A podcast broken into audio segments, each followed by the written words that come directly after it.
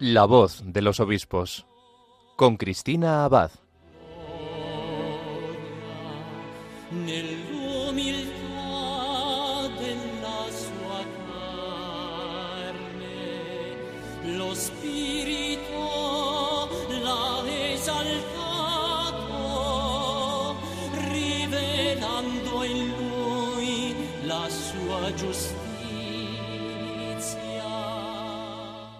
Muy buenas noches, querida familia de Radio María. Un cariñoso saludo de quien les habla, Cristina Abad. Bienvenidos a este nuevo programa de La Voz de los Obispos. Como cada 15 días nos reunimos aquí, en la emisora de la Virgen, para acercarnos un poco más a las vidas de nuestros obispos, a la experiencia de su ministerio y para dar a conocer las noticias de sus diócesis y sus mensajes. Bueno, ¿y a dónde nos van a llevar esta noche las ondas de Radio María? Pues nos vamos a ir un poco más lejos, atravesando el mar Mediterráneo. Y es que esta noche nos vamos a trasladar hasta las Islas Baleares, concretamente hasta Menorca, para conocer a su nuevo obispo, Monseñor Gerardo Villalonga, que si recuerdan era consagrado obispo y tomaba posesión de esta diócesis el pasado 22 de abril, en una ceremonia que además retransmitimos desde Radio María. Fue también allí nuestro director, el padre Luis Fernando de Prada, quien tuvo ocasión de concelebrar en esta celebración y hasta allí se desplazaron también nuestros compañeros Yolanda Gómez y Nicolás García que estuvieron retransmitiendo aquella consagración episcopal. Si recuerdan anteriormente la sede de Menorca estaba vacante tras el traslado de Monseñor Francisco con esa Solsona en marzo del año pasado. Desde entonces Monseñor Villalonga estuvo al frente de esta diócesis, tarea que ya había desempeñado antes desde septiembre de 2015 hasta enero del año 2017. Bueno, pues esta noche tendremos la oportunidad de conocer mejor a Monseñor Villalonga y de que nos acerque a la diócesis que pastorea. En unos minutos le tendremos con nosotros, no se lo pierdan.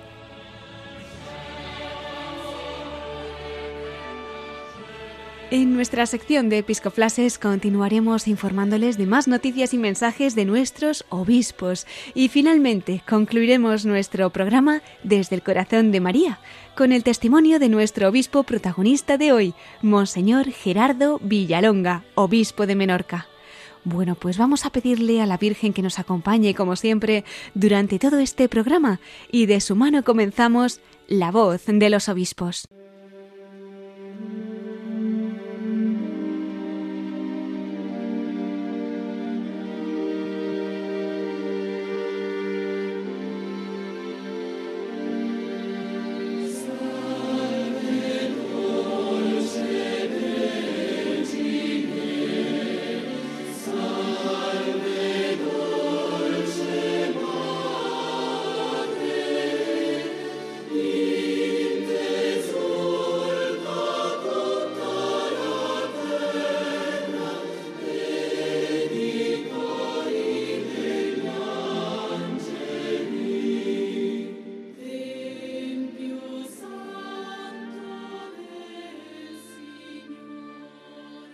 Como les avanzábamos, queridos oyentes, esta noche nos va a acompañar el obispo de Menorca, don Gerardo Villalonga, quien, aunque ya gobernaba esta sede como administrador diocesano, lleva apenas un mes como obispo de esta diócesis. Mañana lo cumplirá concretamente.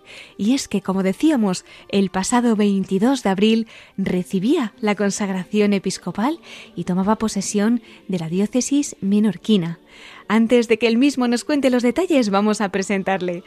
Monseñor Gerardo Villalonga nació en Mahón, allí en Menorca, el 29 de abril de 1958. Estudió magisterio en Palma de Mallorca y también trabajó en los colegios Corazón de María y Antón Juan de Mahón.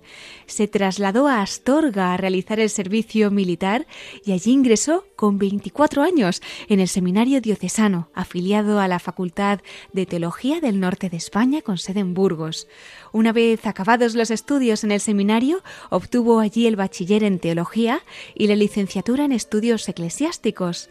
Fue ordenado sacerdote en Menorca el 20 de junio de 1987. Posteriormente realizó estudios en la Universidad Gregoriana de Roma, esto fue desde 1990 al 93, y donde alcanzó el grado de licenciado en Derecho Canónico y realizó un posgrado de especialización en jurisprudencia. Su ministerio sacerdotal lo ha desarrollado en la diócesis de Menorca. Allí ha desempeñado distintos encargos pastorales. Entre ellos fue vicario de la parroquia de San Francisco de Ciudadela y delegado de enseñanza. También ejerció como profesor de GB en el Colegio Público Pera Casas Novas de Ciudadela y ha sido también párroco de Nuestra Señora del Rosario de Escastell. También vicario judicial de la diócesis. En el año 2005 fue destinado a Ciudadela como párroco de Nuestra Señora del Rosario, catedral, y de San Francisco. También fue párroco de San Martín de Esmercadal y desde 2011 hasta su nombramiento como obispo fue vicario general y vicario judicial, cargo para el que volvió a ser nombrado en 2015. Desde 2016 era rector del Santuario de la Virgen del Monte Toro y desde 2018 párroco de San Francisco de Asís de Ciudadela. Desde 2005 era también canónigo y de la Catedral Basílica de Menorca. Además, desde el año 1993 formó parte de distintos organismos consultivos diocesanos, como el Consejo Presbiteral, el Colegio de Consultores y el Consejo de Pastoral. También miembro del Consejo de Administración de Editorial Menorca, empresa que publica el diario Menorca desde el año 2001. El 14 de febrero fue nombrado por el Papa Francisco obispo de Menorca y tomó posesión de esta diócesis el pasado 22 de abril. Entre otros cargos, en la Conferencia Episcopal Española es miembro del Consejo Episcopal para los Asuntos Jurídicos. Y yo creo que, sin más dilación, podemos ya dar la bienvenida a Monseñor Gerardo Villalonga. Muy buenas noches, don Gerardo. Bienvenido a la voz de los obispos. Buenas noches, amigos de Radio María, ¿eh? que sois pues para mí muy queridos porque os escucho con frecuencia. Ah, sí. pues contamos con sus oraciones entonces, don Gerardo. Bueno, pues la verdad es que nosotros también le sentimos muy cerca, ¿no? Y, de la familia de Radio María. Eh, además, pues vivimos con muchísima ilusión su consagración episcopal, ¿verdad? Allí estuvo también nuestro querido director, el padre Luis Fernando de Prada, bien conocido para usted, nuestros compañeros, Yolanda, Nico, en fin, lo vivimos con muchísima ilusión.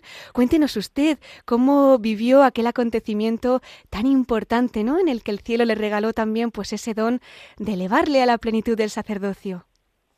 Pues mira, desde que supe la noticia de mi nombramiento y desde que se hizo pública sobre todo, pues ha sido una experiencia, digamos, eh, de iglesia muy fuerte, muy poderosa, ¿eh? porque he tocado con las manos lo que es la iglesia. ¿eh? Me he sentido, pues, muy querido por el pueblo de Dios, eh, muy arropado, muy acompañado en todo momento. Y ha sido también para mí todo este tiempo he procurado que fuese una ordenación evangelizadora, es decir, que no se limitase simplemente a los aspectos culturales, que es importantísimo, ¿no? La configuración ontológica con Jesucristo como cabeza de la Iglesia, esto es lo principal, pero que también tuviese esa dimensión, digamos, eh, cultural hacia afuera, eh, también social, etcétera. Es decir, que, que sirviese esta ordenación para ser una catequesis sobre la Iglesia particular y sobre la Iglesia universal. Yo creo que un poco lo hemos conseguido, ¿eh? porque hmm. la ordenación, yo les explicaba a las personas que estuvieron allí en la locución al final de la misma, de que mira, aquí está la Iglesia. Decía, contempladlo bien, lo tenéis ante vuestros ojos. Aquí está el obispo que forma parte del colegio episcopal que sucede al colegio apostólico. Aquí está el nuncio del Papa, que es el representante del sucesor de Pedro. Aquí está también un numeroso grupo de, de, obispos que representan al colegio episcopal.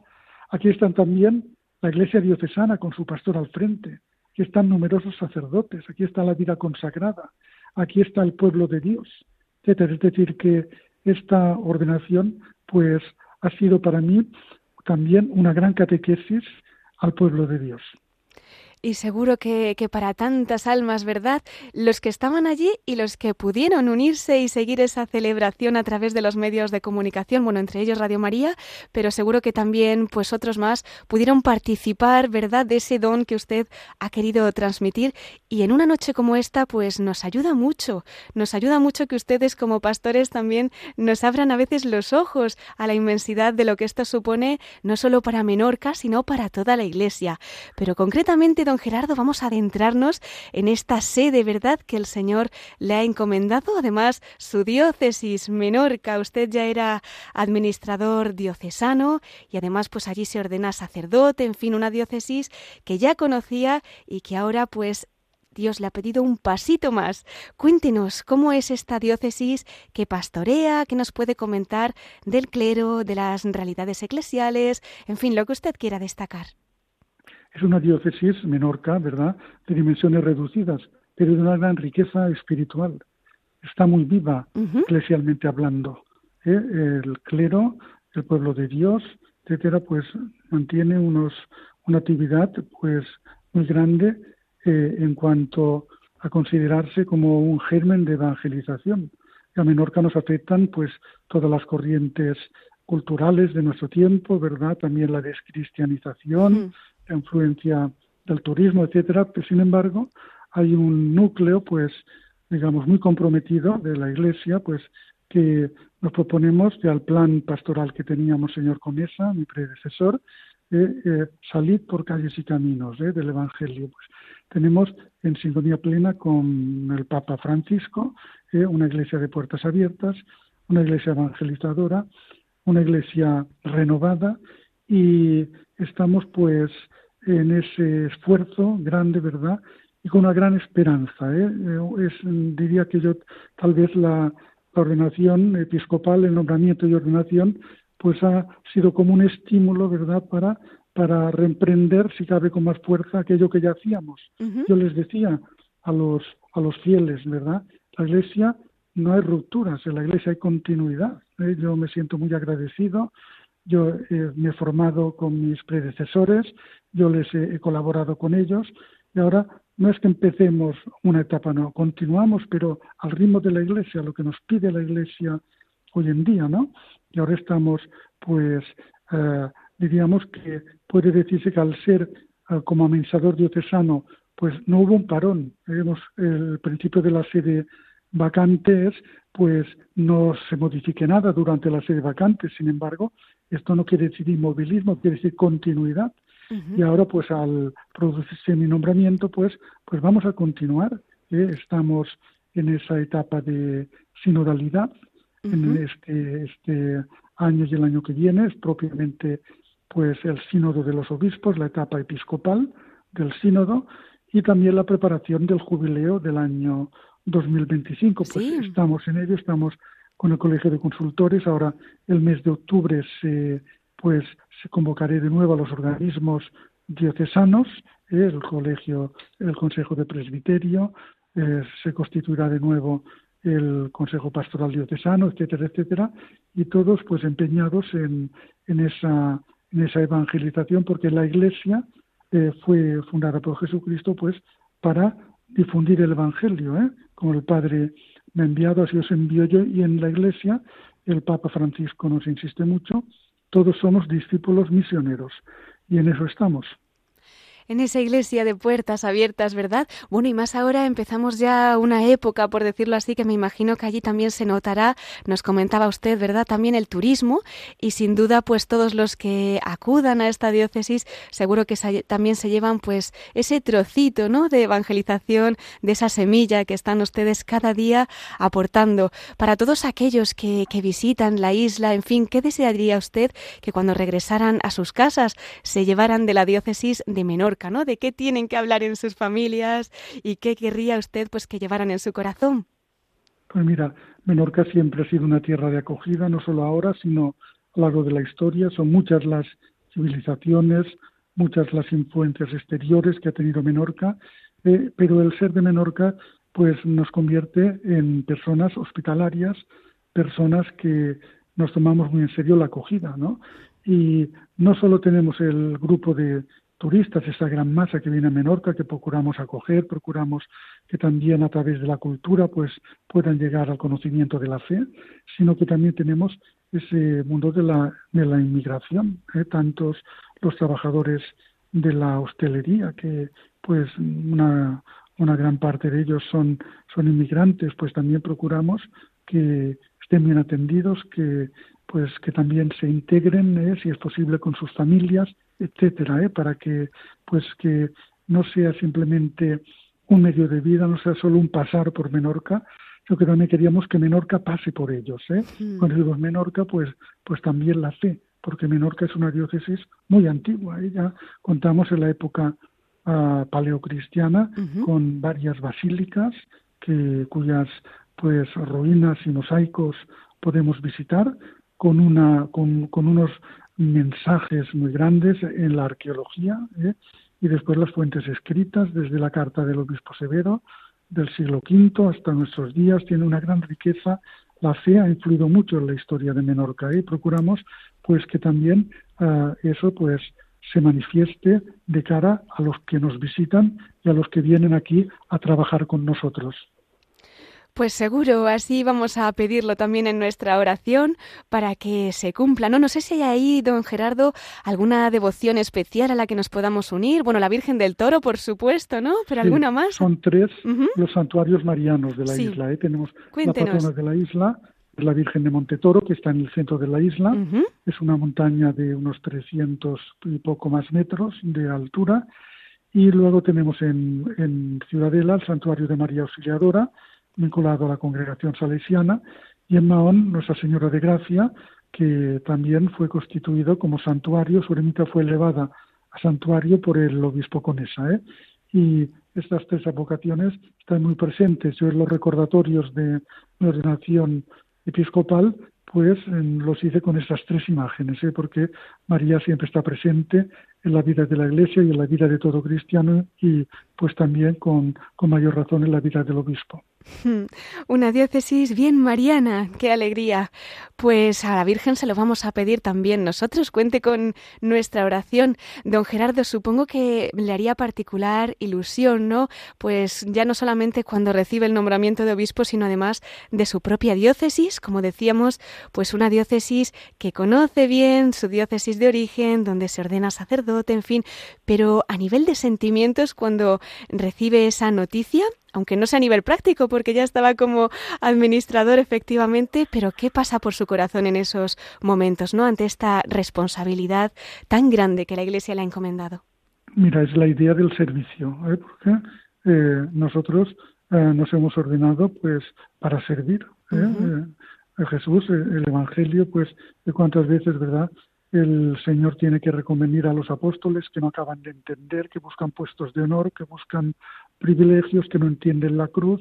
El Señor no ha venido a ser servido, a servir y a dar la vida por todos. Pues esa fue mi primera idea, un, un servicio nuevo que la Iglesia me pide, pues el que te llama te dará la gracia. ¿eh? Por lo tanto, yo estoy convencido que pues que el Señor me asistirá y también pues tengo la gran colaboración de, de los sacerdotes, de los diáconos, de los religiosos del pueblo de Dios. Me he sentido desde el principio muy arropado, ¿eh? muy arropado por todos y eso también pues me da, me da fuerza porque yo soy cuando la gente me, me, felicita todavía por la calle, de los primeros días me aplaudían, ahora ya gracias a Dios, pues ya simplemente me dice, estoy muy contento, estoy muy contenta, yo respondo, mira, piensa que no hago milagros, ¿eh? les digo, piensa que no hago milagros porque yo soy, soy un hombre, tengo pues mis flaquezas, tengo mis debilidades, tengo, pero también sé que tengo la gracia de Dios, ¿eh? Y por la gracia de Dios soy lo que soy, dice San Pablo, ¿eh? la fuerza de Dios se manifiesta en la debilidad. ¿eh? Por lo tanto, me siento muy apoyado ¿eh? por Dios y por la comunidad cristiana. Hmm. Pues que también esa oración de todos los oyentes que están ahora escuchándole pueda aportar ese granito de arena, a ese apoyo y a ese sostén para que la gracia le siga, le siga asistiendo siempre, siempre. Don Gerardo. Y sobre todo que, que yo colabore con la gracia de Dios, ¿eh? porque el Papa, mirad, siempre que acaba ah, de hablar, siempre dice, rezad por mí. Es verdad. Rezad por mí. Pues hmm. yo también lo digo, ¿eh? Porque lo necesitamos mucho, ¿eh? Porque, claro, la misión eh, es desproporcionada con, con el sujeto. La hmm. misión es, es inmensa, es maravillosa, nos supera, pero el Señor, pues mira, yo creo que nos escoge, a veces lo he dicho muchas veces, no nos escoge a los más listos ni a los más perfectos, porque quizás podíamos caer en la soberbia, ¿eh? podíamos que mira, ¿eh? soy don perfecto, pues no, nos escoge personas que tienen sus cualidades, que tienen sus limitaciones, pero que son conscientes que necesitan la ayuda de Dios y que necesitamos la ayuda de los demás. ¿eh? Y eso pues también nos debe hacer personas humildes y sencillas, ¿eh? abiertos también a la corrección, abiertos también pues a, la, a la colaboración y a las pues mm, indicaciones que nos puedan venir de los demás. Hmm. Y qué bonito, don Gerardo, que con todo ello, ¿verdad? Ese sí, como decía un sacerdote muy querido, pues también es fuente de gracias de otros síes, ¿no? Como es su caso. Y estoy pensando en ese primer sí que usted le daría a Dios, porque bueno, estamos hablando de que es de Menorca, que se ordena allí, pero estudia en el seminario de Astorga, ¿no? Donde hizo también el servicio militar. ¿Cómo, ¿Cómo es que entró en ese seminario? ¿Cómo fue? Comparte. Porque fui, fui a hacer el servicio militar, yo era maestro ya y ejercía, había ejercido tres cursos, tenía prórroga y fui a Astorga a hacer el servicio militar en el regimiento de artillería y allí conocí a un sacerdote joven que era don Julián Barrio, que era entonces era rector del seminario, más adelante, pues hasta ahora ha sido arzobispo de Santiago de Compostela, y yo les puse estos deseos que, que me gustaría estudiar pues la teología, las, los estudios eclesiásticos, y él me abrió de par en par las puertas del seminario. Eh, más adelante pedí la excedencia como maestro cuando acabé el servicio militar y pues hice todos los estudios en, en Astorga, eh, todos de principio al final, pero siempre en, en comunión y en comunicación con el obispo de Menorca, que entonces era Monseñor Antoni Dech, y cuando terminó los estudios, pues estuve un año de pastoral en la diócesis, en una parroquia, y al final de ese año, el año 1987, pues me ordené como diácono y como sacerdote. Qué alegría. Y desde entonces, don Gerardo, pues cuánto ha ido haciendo el Señor, ¿verdad? A través de su ministerio. Creo que también eh, le envía a Roma en cierto momento para estudiar allí, ¿no? ¿Qué nos puede contar de esa etapa? fue, una, fue una gracia de Dios muy grande que nunca me cansaré de, de decir, ¿eh? porque el, el, obispo administrador apostólico entonces, don Manuel Ureña, eh, me envió a la Universidad Gregoriana a estudiar Derecho Canónico y entonces pues allí fueron tres cursos, hice la licencia y un máster en jurisprudencia y allí pues mi vida cambió mucho, es decir, tuve esta experiencia universitaria, ese, ese conocimiento esa, de la Iglesia Universal de primera mano. También ese conocimiento de sacerdotes de todas las diócesis de España fue para mí una gran riqueza y una transformación interior, de tal manera que mi vida pues hay un antes y un después ah, de esta etapa romana. ¿eh? Y estoy muy agradecido a Dios porque a través de ella pues maduré muchísimo ¿eh? y, y, me siento pues me sentí como pues eh, renovado en mi vida cristiana, en mi sacerdocio, ¿eh? al servicio de la Iglesia.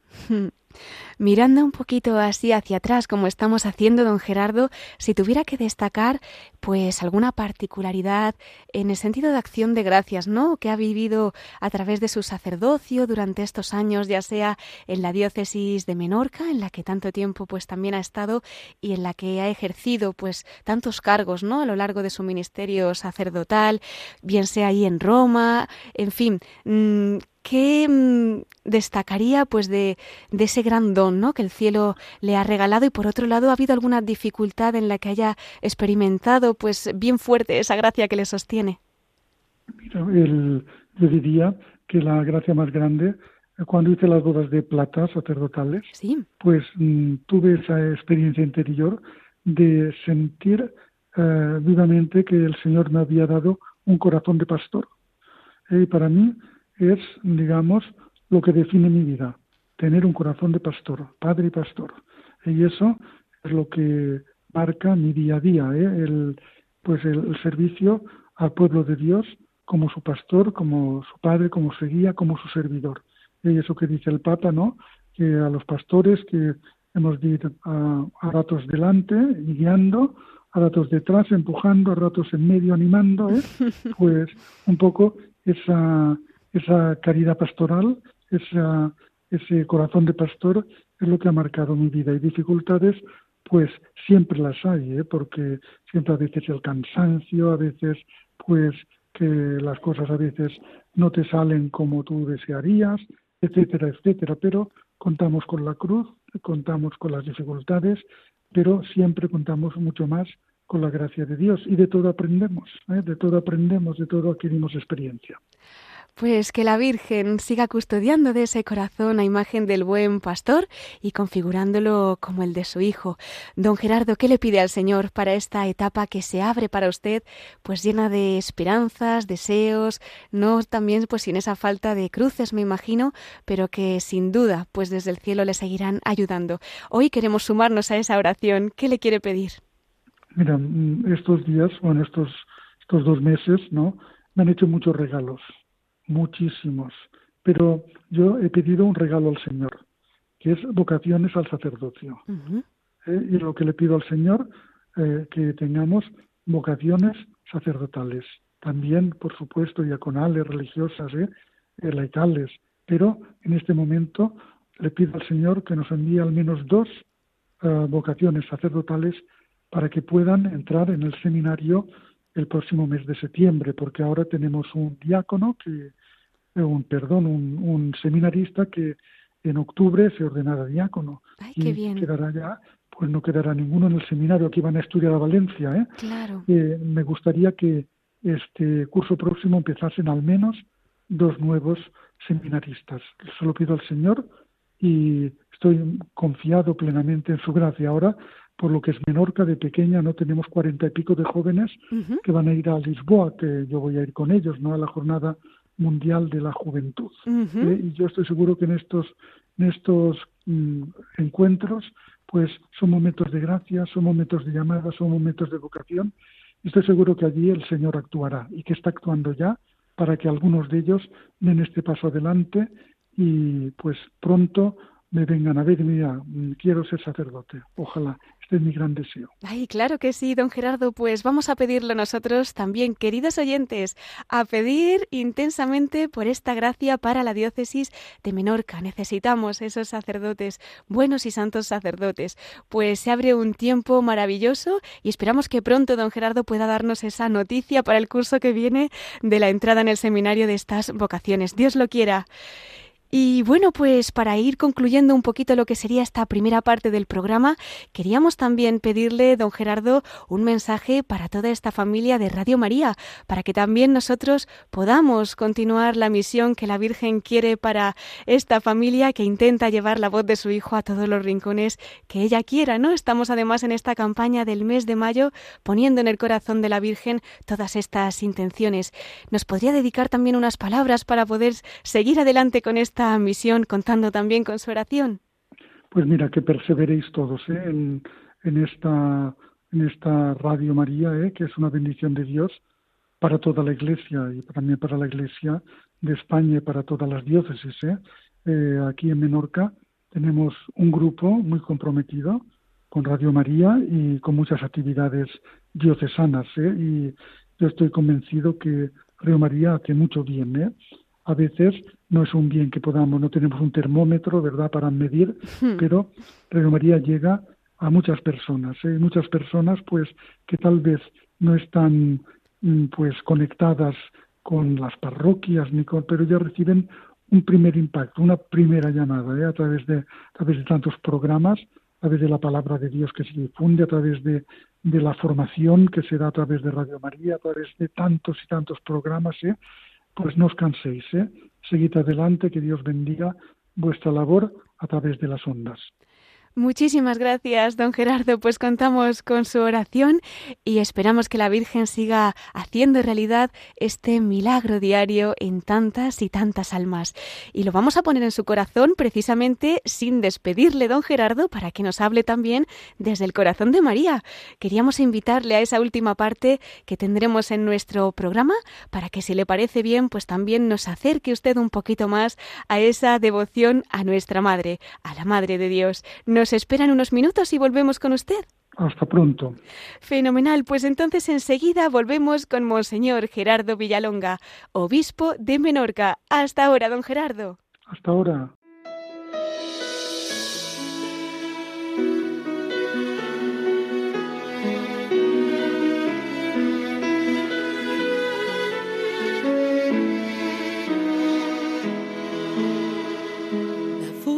María dentro del alma mía.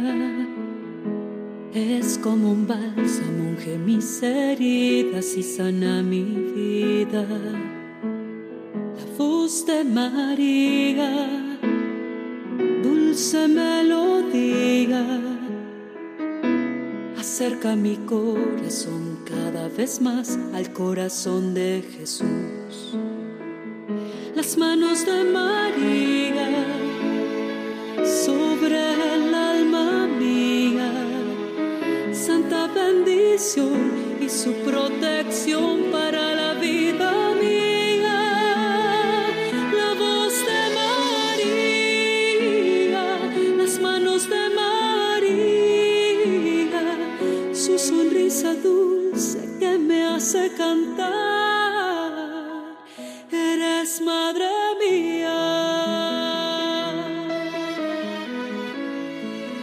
Están escuchando La voz de los obispos con Cristina Abad. Radio María.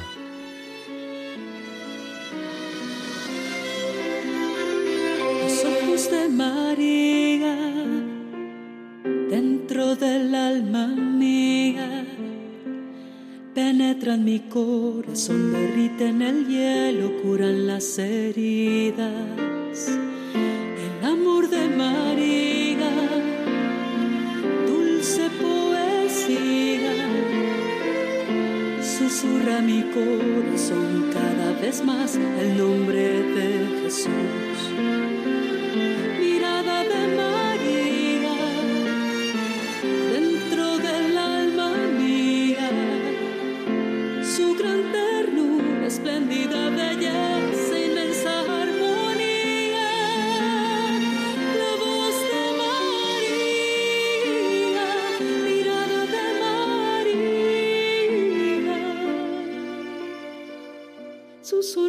Dulce que me hace cantar. Eres madre mía. Mientras escuchamos esta canción, les recordamos que en la primera parte de nuestro programa nos ha acompañado el obispo de Menorca, Monseñor Gerardo Villalonga, quien nos ha contado cómo ha acogido esta misión que el Santo Padre le ha encomendado y además ha compartido el testimonio de su vocación y la experiencia de su ministerio. Si alguno de ustedes no ha podido escuchar su entrevista, les recordamos que en nuestro podcast están todos nuestros programas.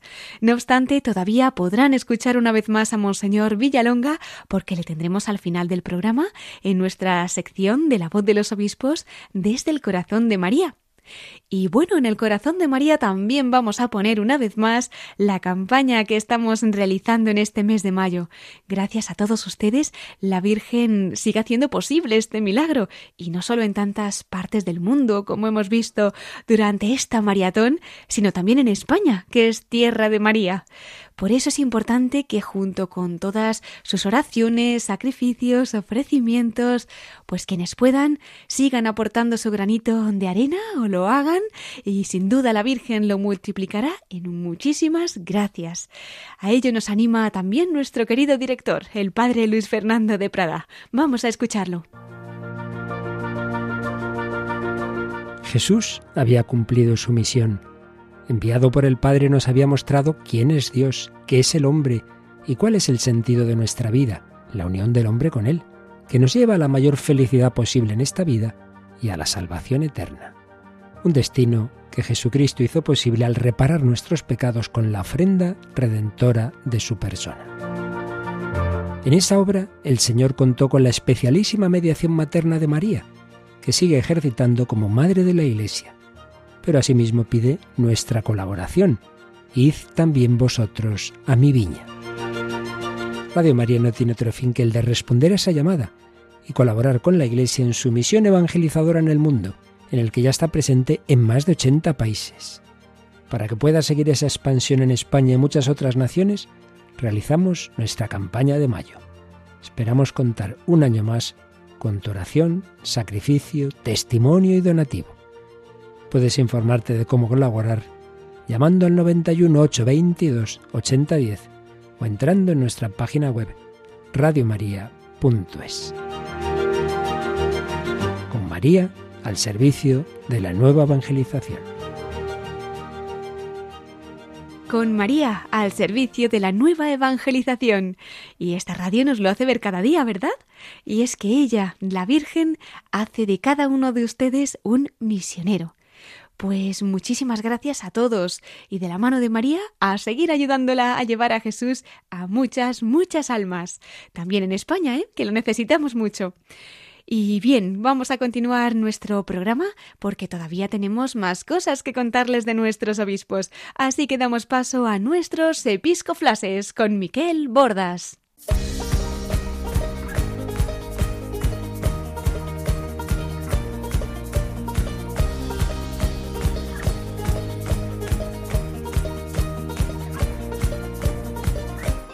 Brothers and sisters, fill these cups with life. Please forgive them, cause they know not their lives. So take these words and make them right. So one day you and I will write our names in the sky. We'll confide, and I'll find mine on the right of your side. Y con esta sintonía entramos en nuestros episcoflases. Tenemos esta noche con nosotros a nuestro colaborador especial, Miquel Bordas. Muy buenas noches, Miquel, ¿qué tal estás? Muy bien, querida Cristina, pues aquí contento eh, una vez más de estar en este programa de la voz de los obispos. Además, un domingo, pues segunda mitad del mes de mayo, siempre con la Virgen, el mes de María de las Flores y, como no, disfrutando muchísimo con todas estas cosas tan interesantes que nos está contando el nuevo obispo de Menorca, Monseñor Gerardo Villalonga, y además, eh, pues cosas tan entrañables, ¿no? Y siempre con tanto cariño que está, pues demostrando también él hacia esta emisora, esta casa de Radio María. Desde luego. Bueno, cuéntanos, a ver qué episcoflases nos traes para hoy.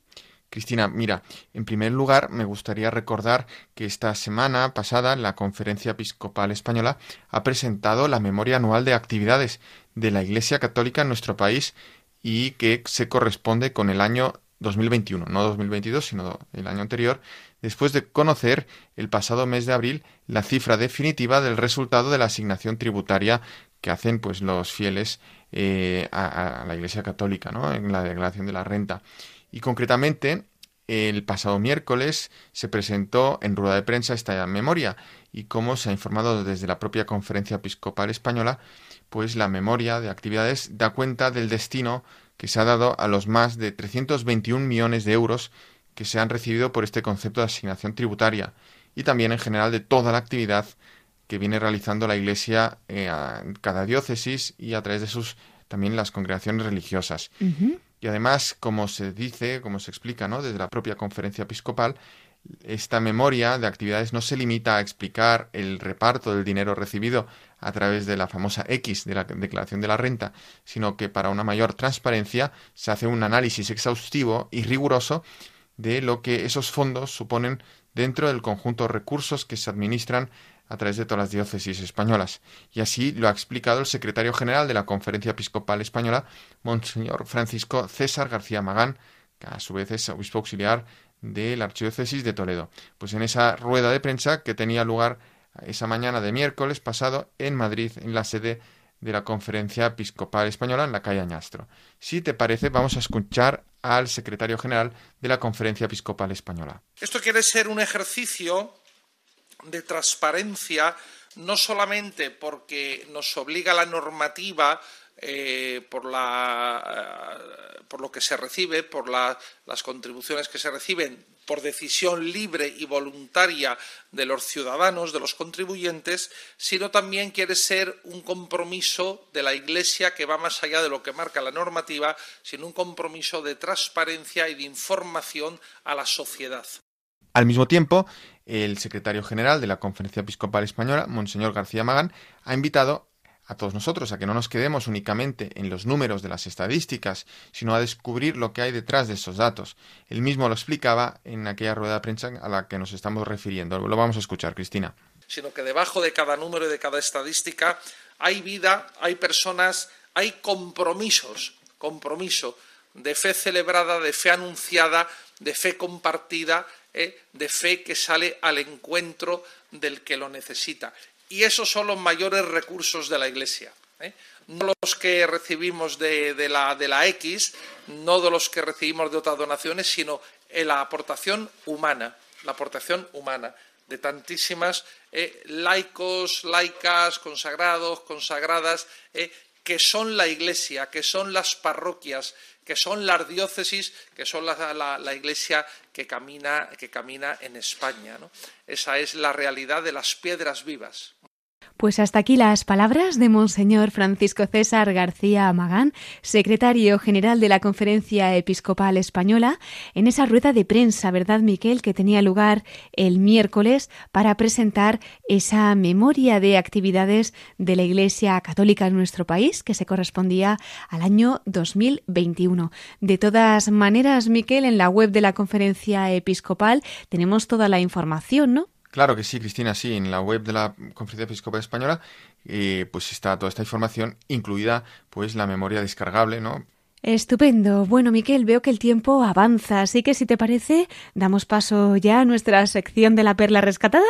Pues sí, Cristina, yo con mucho gusto. Además, eh, quiero recordar eh, a nuestros oyentes que en esta sección, pues ya llegando al final de este programa, siempre tratamos de recordar algunos de nuestros obispos que han partido a la Casa del Padre y el abanico es muy amplio porque es desde el principios de la cristiandad en nuestro país hasta los últimos que, que, bueno que nos dejan para después de un largo eh, servicio a la iglesia pues y, parten a la casa del padre bien pues como hoy estamos en Menorca en la isla de Menorca que es una diócesis aunque sea pequeña y la tenemos de protagonista, pues he escogido un obispo de ahí. Me gustaría centrarme hoy en la figura de Fray Juan Antonio Díaz Merino, que era dominico y que vivió o nació en 1722 y falleció en 1844 en el exilio, en Francia. La propia web de la diócesis de Menorca nos ofrece una reseña de él.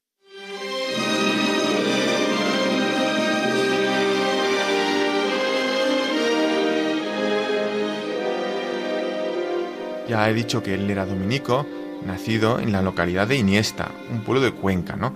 Y fue miembro de la orden de predicadores dominicos por lo que ha sido el único prelado menorquín que ha pertenecido a una orden regular y no secular, no un sacerdote secular eh, de nuestra Iglesia Católica. ¿no? Y ha dicho que nació en 1772, el 17 de junio, y eh, fue designado obispo, nombrado obispo de Menorca, y ordenado a principios del año 1832, cuando ya había cumplido los 59 años de edad.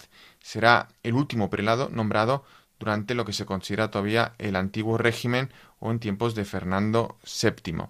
Eh, no le tocó vivir tiempos fáciles a Monseñor Díez Merino, y ya como fraile, pues le tocó vivir pues todo el tiempo de la guerra eh, del francés, ¿no? También tuvo que ir hasta, hasta América, y en fin, tuvo una vida bastante azarosa hasta que él es nombrado obispo. Pero además su vida como obispo eh, se enmarca pues en un proceso difícil en España, el final de la regencia de, la madre de Isabel II, los primeros años de Isabel II, la primera guerra carlista, eh, los procesos tan dolorosos y tan injustos, a mi modo de ver, de la desamortización de los bienes eclesiásticos de las órdenes regulares, de su propia orden, ¿no?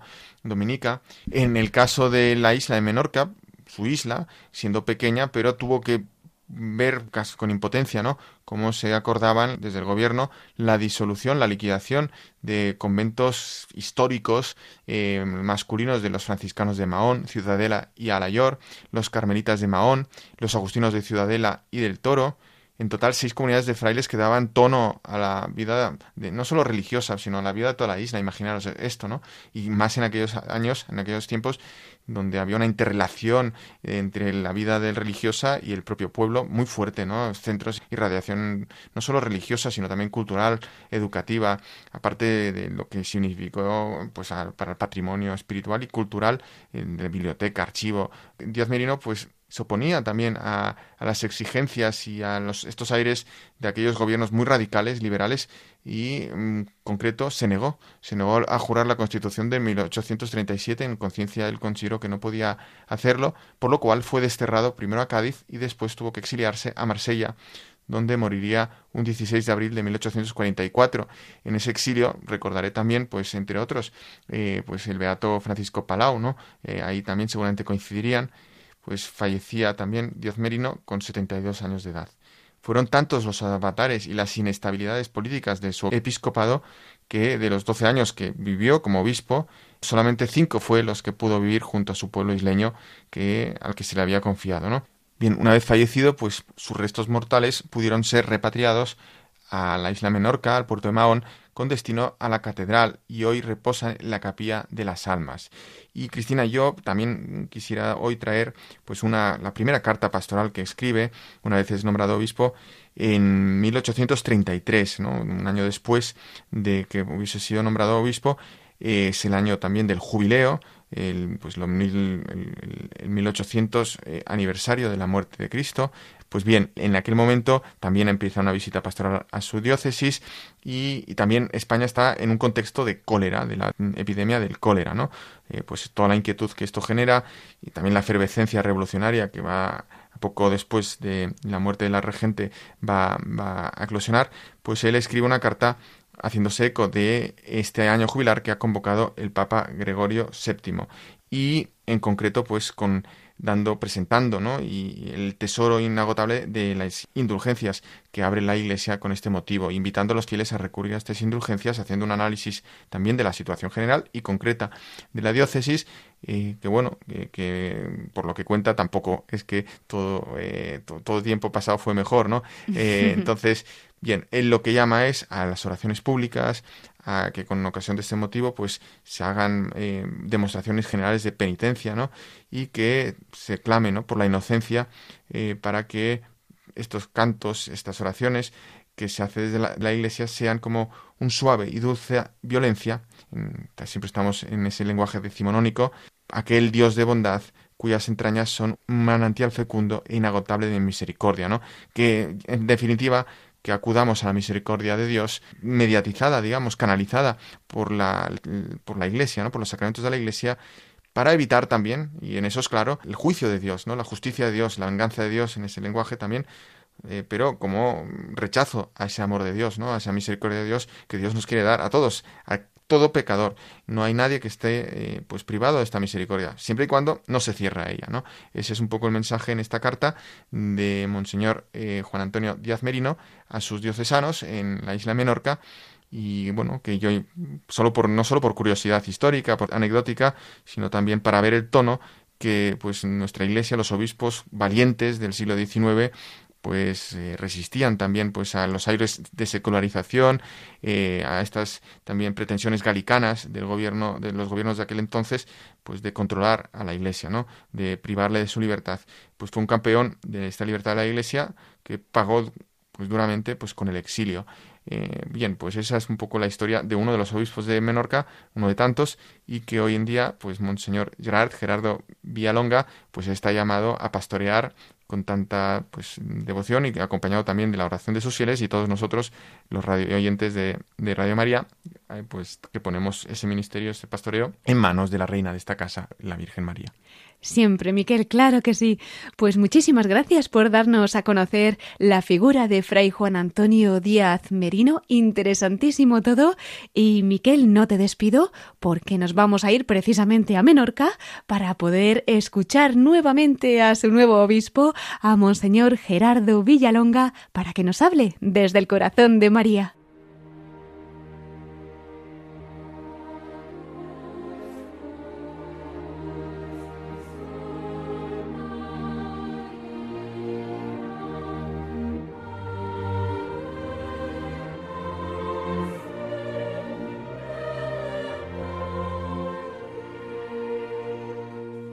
Pues queridos oyentes, entramos ya en nuestra última parte del programa, La voz de los obispos desde el corazón de María.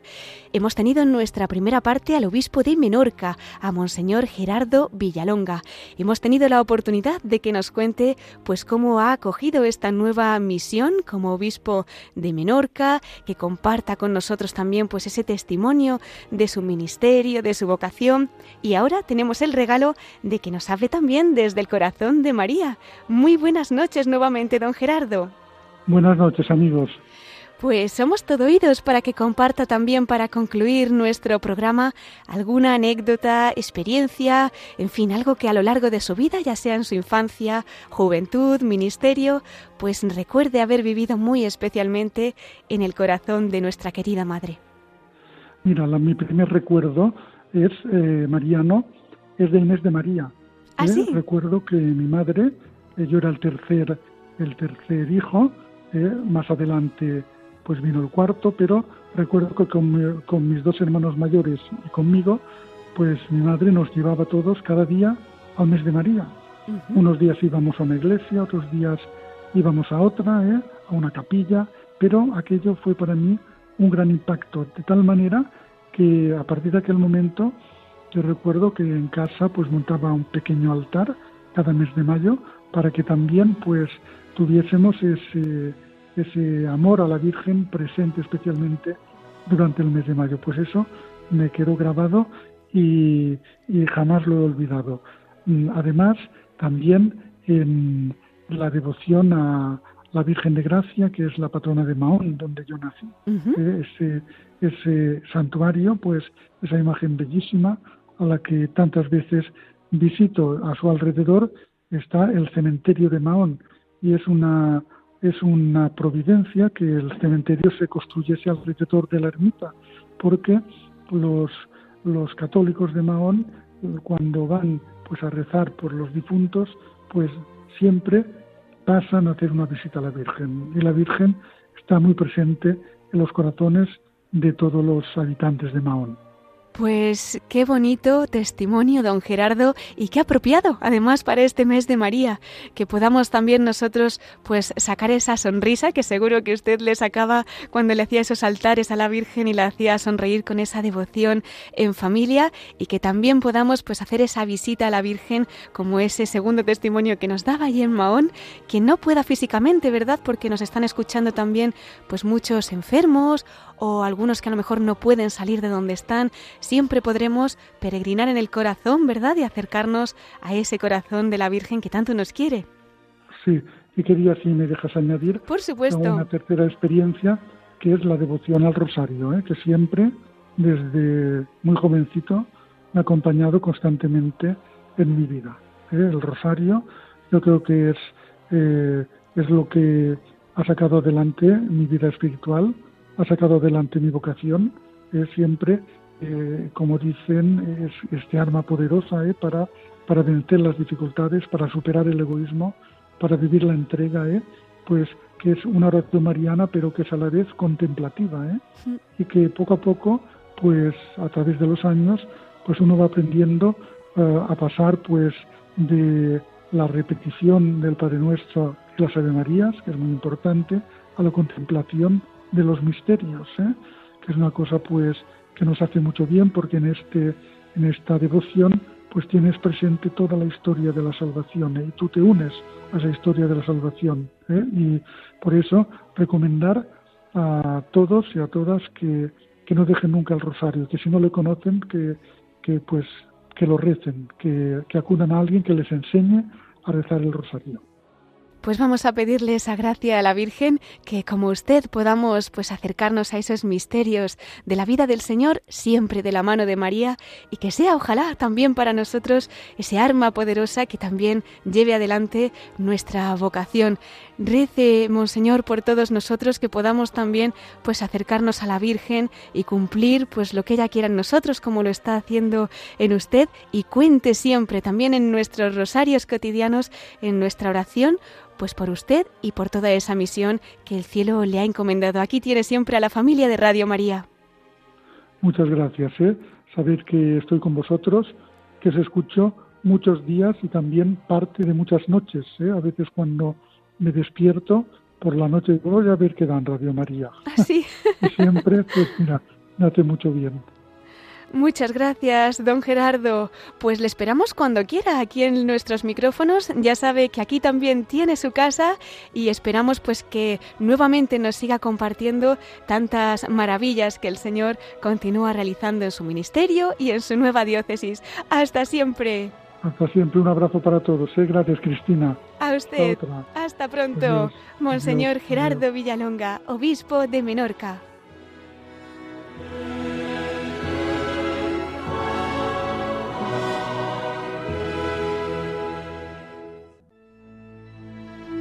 Pues queridos oyentes, hemos llegado ya al final de nuestro programa.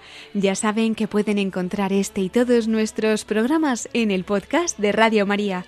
También los pueden pedir llamando por teléfono al 91 822 8010 o a través de nuestra página web en radiomaria.es entrando en el apartado de pedidos de programas.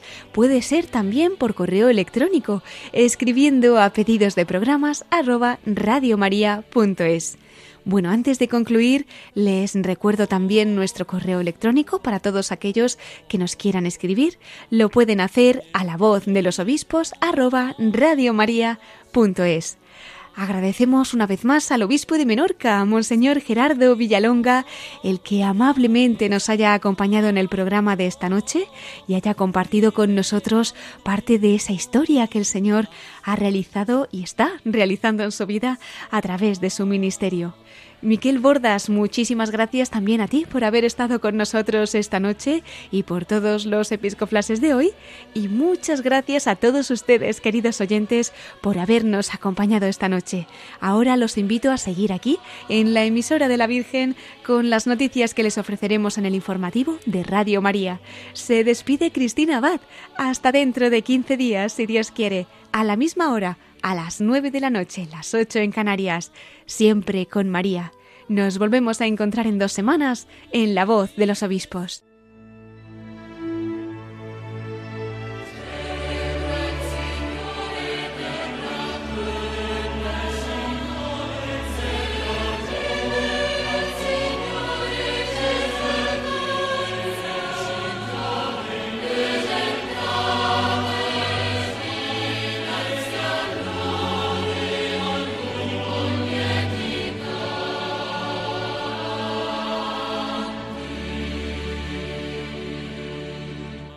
Han escuchado La voz de los obispos con Cristina Abad.